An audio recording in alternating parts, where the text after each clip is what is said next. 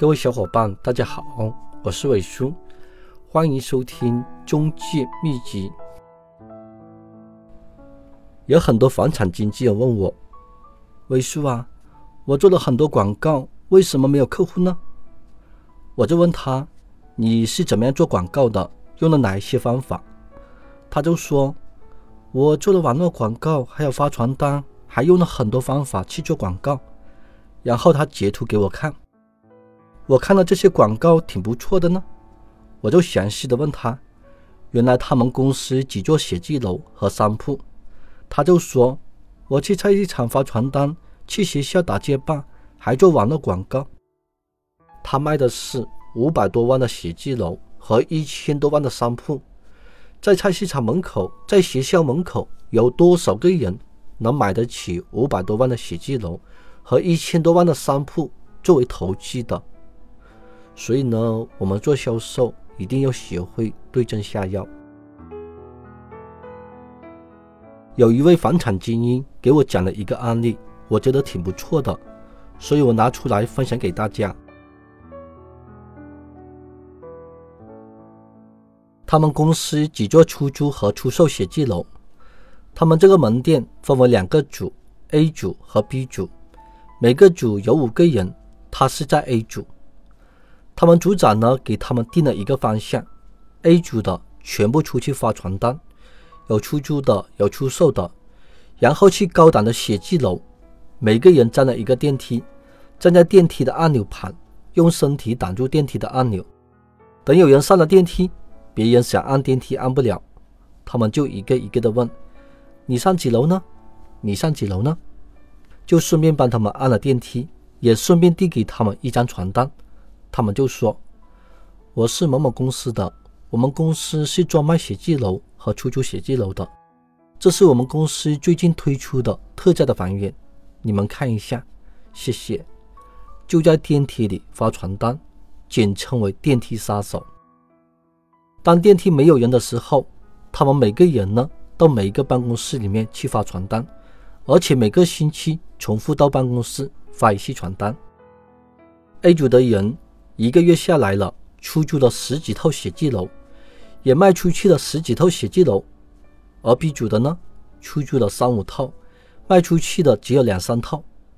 他们两个组是搞 PK 的，所以出去找客户都是很保密，不让对方知道他们的行动还有销售方法。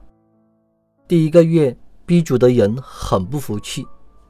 第二个月呢，B 组的见 A 组出去发传单。他们也打印一些传单出去发，到路边去发，菜市场去发，银行门口去发。第二个月下来了，B 组的人出租的也是三五套房源，卖出去的也是两三套。而 A 组的呢，第二个月出租了二十多套房源，卖出去了十多套房源。等到第三个月开会分享销售技巧的时候，A 组的人公开他们的方法。B 组的人，哦，原来如此。想出写字楼和买写字楼的人都在哪里呢？如果你想租一套写字楼，或者想买一套写字楼来办公，你会去哪里找呢？肯定去写字楼比较多的地方找，对不对呢？这些写字楼都是在市中心，难道你去乡下找客户吗？你能找得到客户吗？还有一些经纪人有个疑问：伟叔啊，我有了房源，如何去分析客户群呢？关于客户群呢，我们要认真的、用心的去分析。我们手上的这些房源，能买得起这些房源的客户在哪里？如果你卖一个亿的别墅，卖一个亿的商铺，你去菜市场发传单，菜市场的中国大妈能买得起一个亿的别墅吗？能买得起一个亿的商铺做投机吗？所以做的所有的努力都是白费力气，浪费时间。你还不如去想一想，在你们当地有一个亿的资产的人都在哪里？如果是外地的客户想买房，他会去哪里找房源呢？买一个亿的房源，他会去哪里找呢？当你把这些想明白了。你就知道怎么样去做了。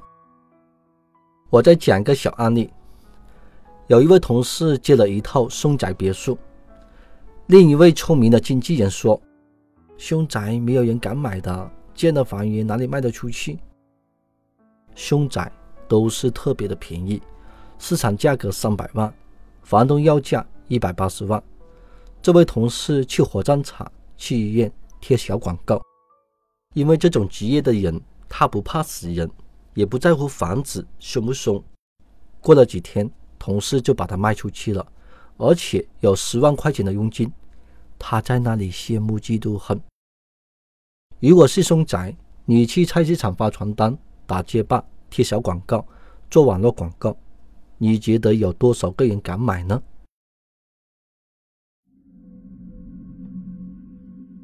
进到凶宅里面。阴飕飕的感觉，鸡皮疙瘩都起来了。凶宅，你敢买吗？突然，前面站了一个女的，黑色的头发，白色的衣服，苍白的脸上，两只眼睛在流血。凶宅不是一般的人敢买的。跟小伙伴开了一个小玩笑，希望不要吓到小伙伴们。我可没钱赔呀。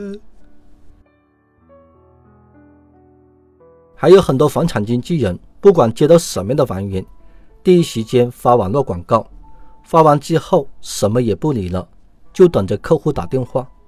过了几天，好不容易有一位客户打电话过来。房子已经卖掉了。如果在十年前网络不是很发达，这样的做法还可以生存。现在网络这么发达，百分之九十都是网络上的房源，百分之九十的房产经纪人都开通了网络端口。一个城市几千个房产经纪人，有几百个房产经纪人也在网络上发这套房源。你也在网络上发这套房源，你想一想，你拿什么跟别人竞争？你知道为什么现在的网络客户这么少吗？不是没有客户，而是竞争对手太多了。如果你运气好呢，碰到一个客户刚好看到你的房源，刚好打电话给你，你刚好就成交。你运气不好呢，几个月没有碰到这样的客户，几个月都不开单。